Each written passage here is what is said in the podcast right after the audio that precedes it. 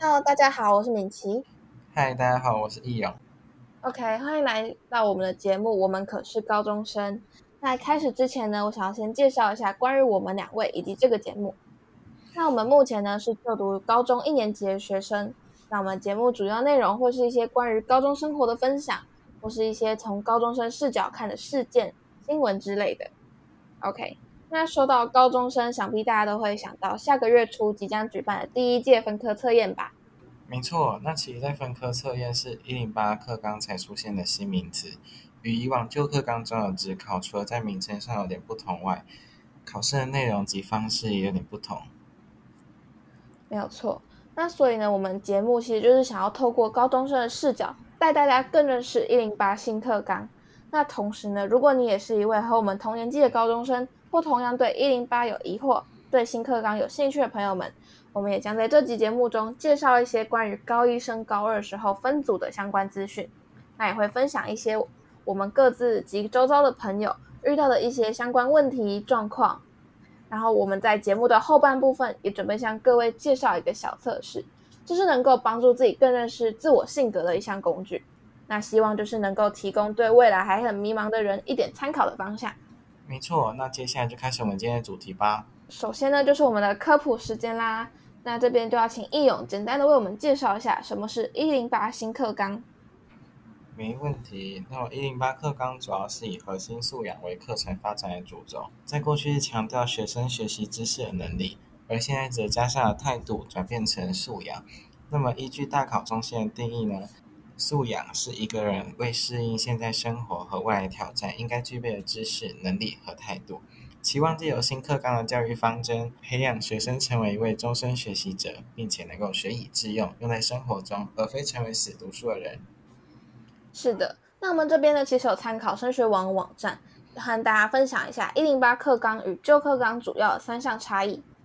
第一个差异呢，就是前面有提到过的，新课纲较过去更强调核心素养部分。那第二个差异呢，就是下修了必修课占比，且较过去新增了弹性学习课程。例如我们现在录制的这个节目，就是我们自主学习课作业。那自主学习课也属于弹性课程的一环。此外呢，也增加更多实作及探究课程，希望我们能透过实作培养解决生活问题的能力。那易勇就是在我们现在已经高一下学期快要结束了。那你对于就是这两个学期以来像探究与实作课程啊及自主学习课，你有没有什么心得要跟我们分享？嗯，我觉得在自主学习课方面，是我在刚上高中的时候接触到很不一样的课程。我也觉得，就是因为自主学习课，其实就是那个时候一开学的时候，老师就突然跟我们说：“哎，我们有开始自主学习课程部分哦。”所以就叫我们突然就是赶快定立一个目标，然后开始做自主学习的部分。那我们等下在之后。等下节目的内容中，我们也会提到这些相关的部分。那你觉得探究与实作课程，你自己的想法是什么？就是这两个学习这样做下来。嗯，探究与实作的话，我觉得跟国中有很大不一样的部分，就是你是真的必须要动手去做实验的。哦，我也大概能懂他意思，就是以前国中的实验，真的大多数就是附在课本后面这样子，然后也不一定会去做。有时候老师甚至说：“哦，我们赶进度，所以就干脆不做了。”那在高中，其实探究与实作课程是真的会进去实验室的，甚至有时候还会变成段考考题。所以这些我觉得是跟国中旧课纲差别很大的地方。那在第三个差异呢，就是学习历程纳入了大学升学录取的依据。那其实学习历程档案，大家在这几年其实蛮常听说的。它其实里面呢有包括基本资料、修课记录、课程学习成果以及多元表现等。那其实有点过类似于过去的备审资料啦，只是它制作过程呢拉长到变成高中一年级上下学期、二年级上下学期及高三上学期的部分。那就是希望学生呢能够在课中有更多自己去思考及探索的机会。那我觉得其实说到一零八课纲，大家最有感就一定会是刚有提过的学习历程档案以及素养导向试题的部分。那首先我们想要讲一下素养导向试题，那就是像前面易勇所说的。素养，它是指为适应现在生活和面对未来挑战应该具备的知识、能力和态度。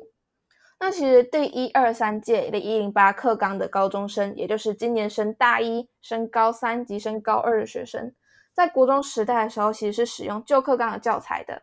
那在高中时候却突然改用了新课纲的教材及教学模式，所以我们这几届同学应该对就是两个课纲交替的感受都蛮深的。那对我来说呢，我觉得在素养导向试题的部分，其实蛮明显就感觉到说，哎，题目的字数变多了，而且文章的部分呢变得非常多的有跨领域部分，就像是国文课的阅读题组里面可能放的是一篇社会相关的地地理图表的判读，我觉得这件事情超酷的。对，那易勇，你觉得在素养导向试题的部分，你有没有什么就是心得想要跟大家分享？素养导向试题的部分，我觉得跟国中有。蛮大的差异就是，国中比较，就像刚敏琪讲到，我们现在是把字数拉长了，可能拉至五六行、三四行都不等。但是在国中的时候，大概只有一两行，然后他就会有点类似丢直球的方式，然后就直接告诉你他想要问什么。但在高中，他就是会给你一个文章、一个情境题，然后要让你去判读文意，让你去了解文意想表达什么，然后你才能去解这一题。OK，所以其实就是对啊，素养导，对，就像易勇所说，素养导向试题真的就是非常考验我们现在学生的阅读能力哦。OK，那针对这部分呢，其实我们有去查过，就是相关的资料。那我们有查到说，哦，的确在国文课部分呢，文言文的占比它有下降了大概百分之十左右。所以可见，我觉得现在学生我们可能对阅读方面的能力。被要求比较高，那我觉得这是好事。对，OK，那接下来就是学习历程档案的部分。那其实就我自己个人的感觉的话，学习历程档案在我们一上有做过，然后一下现在正在制作过程中，现在给我感觉有点像是学习日志这样子，就是记录你学了什么啊，然后你怎么学，你学完后的想法什么的。那它分类之后还有多元表现及课程，多元它其中的多元表现比较像是你。就是在必修课程之外的一些课程所研究的东西啊，或是参加的活动等，例如选修课程研究的东西、自主学习的项目啊，或是你课外参加一些营队、参加一些竞赛的表现等。那课程部分就是像刚刚所说的，我们有必修的那些课程，例如国文课啊、自然探究与实作等。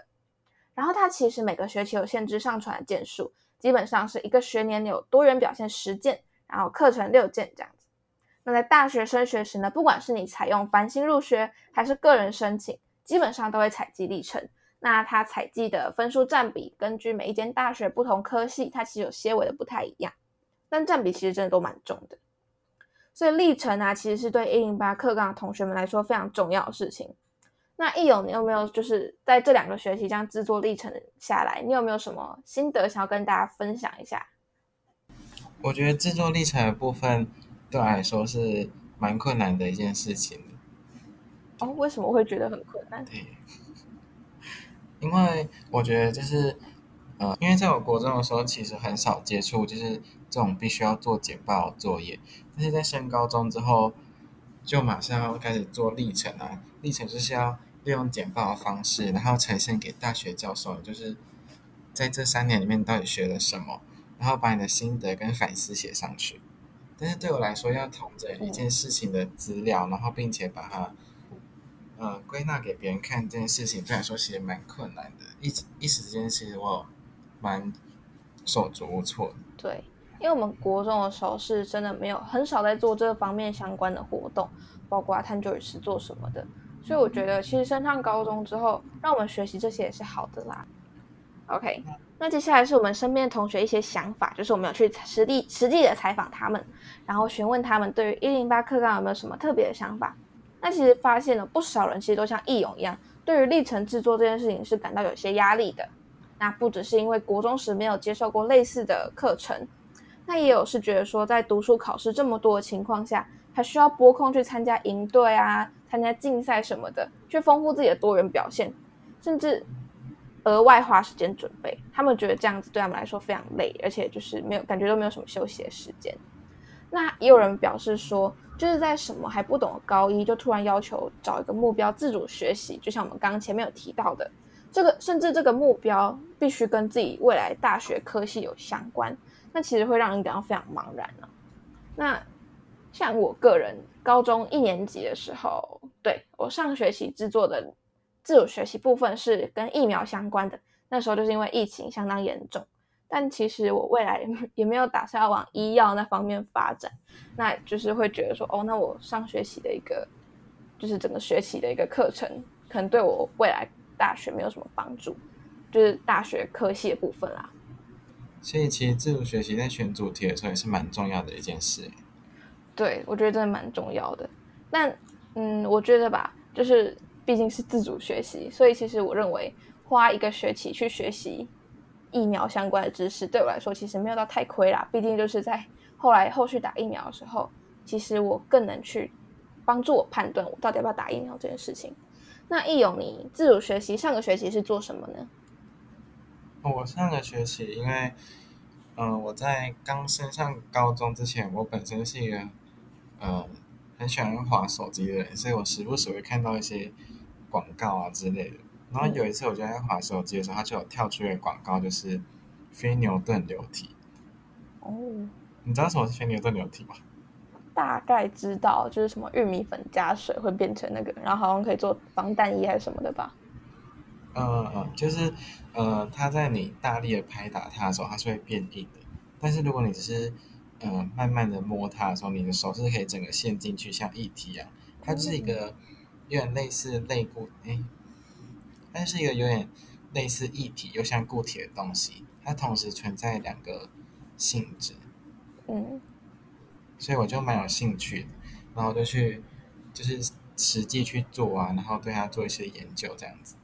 嗯，哦，那所以就是上学期的自主学习课程的主题，其实是跟你未来想要念的科系是有相关的嘛？就是你有想要走物理这方面？哦，其实也没有哎，我只是觉得。非牛顿流体那时候看起来蛮有趣的，去做了。而且在升上高中之后，我才发现有物理跟化学嘛。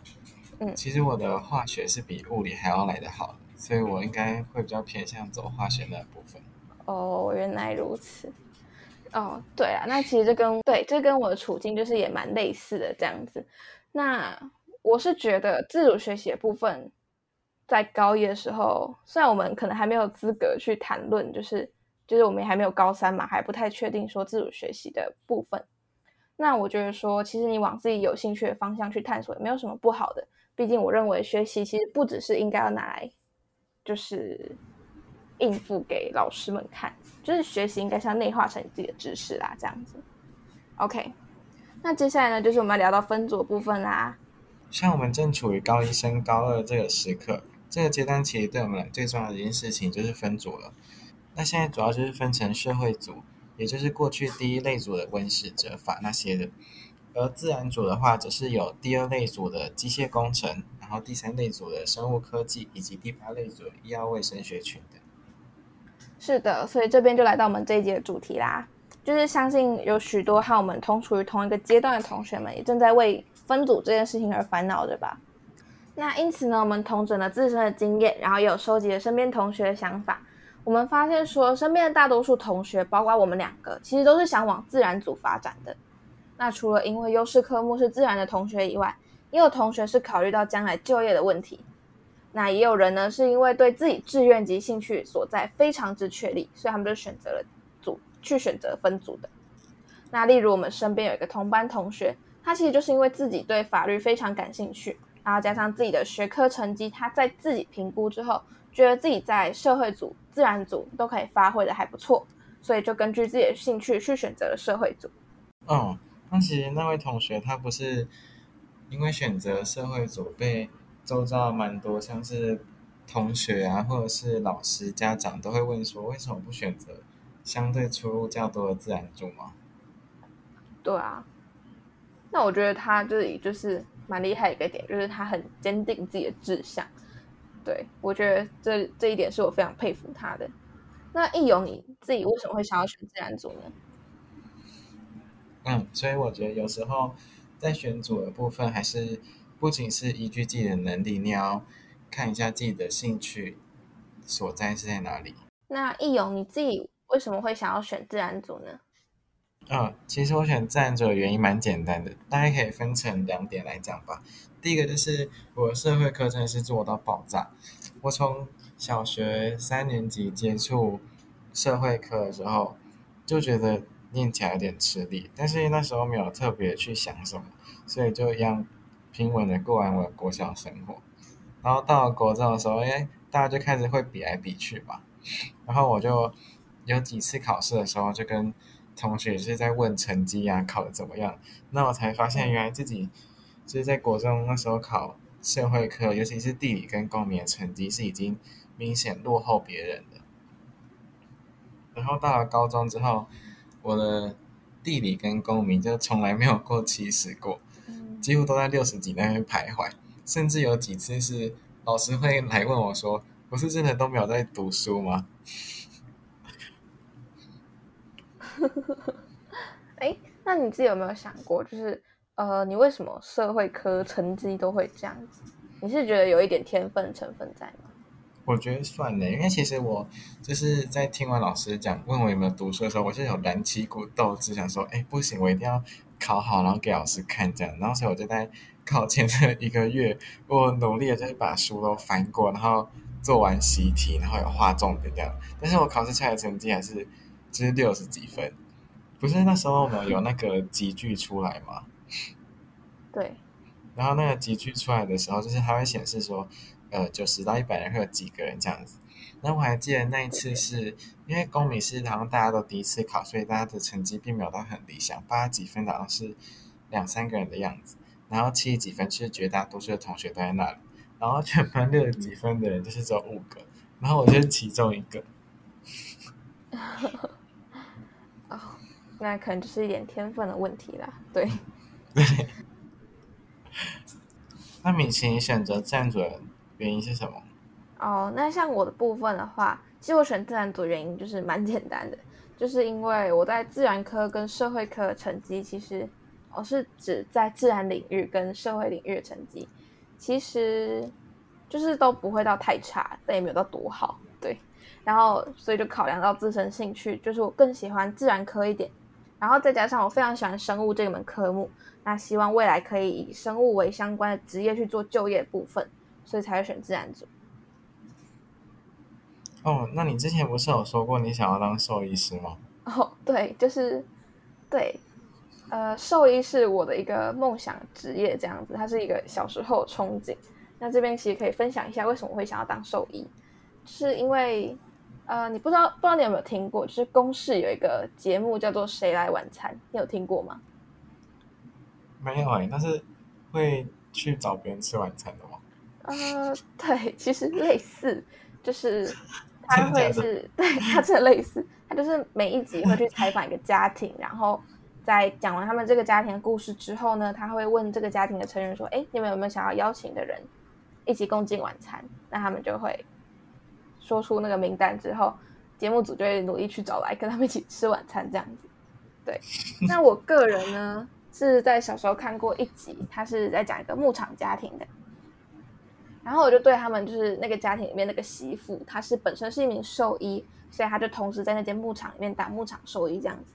我那个时候真的对那个媳妇真的超级憧憬的，就是他会帮牛接生哎，就是呃，所以那个画面带给你一个很大的震撼感吗？对，那个画那个那部影那一段影片真的让我非常震撼，就是它是一个生命的诞生哎，那是我第一次就是看关于生命就是这么直观生命的一个影集这样子，他亲手带着一个就是小牛。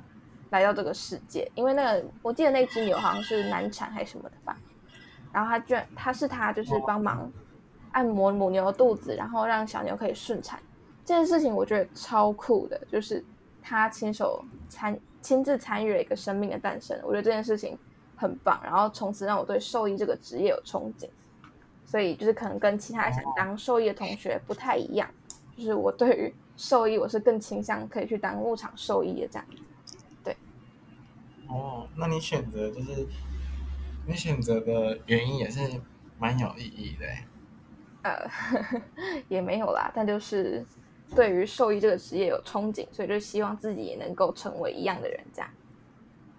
那在分组的时候，除了要参考未来志向等因素啊，也是要了解自己自身兴趣所在。像敏吉是从小就有受到一些影集的影响，所以就想要去当兽医师。而你在了解自己自身兴趣所在之后，你要更认识自己，才会对你选社会组或是自然组是更有帮助的。是的，所以这边呢，我们希望可以跟大家介绍一项测验，那叫做 MBTI 十六型人格测试。接下来由易勇为我们做更详细的介绍。嗯，那我们接下来就来介绍一下这个心理学上的小测试吧。它的名称呢是叫做 MBTI 十六型人格测试。它的基础理论主要是来自于卡尔荣格这个人的人格理论，还有他的其中一本著作叫做《心理类型》。而发想此实验的人并不是卡尔荣格，而是一对母女，叫做凯撒琳布里格斯以及伊莎贝尔迈尔斯。在这里，我想强调一点，就是这是一个评量，而非是一个测验。它是一个心理学上的小工具，可以让你更了解自己。然后知道自己自身兴趣所在是一个什么样的人，可以帮助你在未来做选择的时候更有帮助。好，那再来呢？我要介绍是测试结果部分。那它结果呢会由四个字母所组成，然后分别对应四个大类，分别是能量来源、感知偏好及判断偏好，以及最后的认知态度。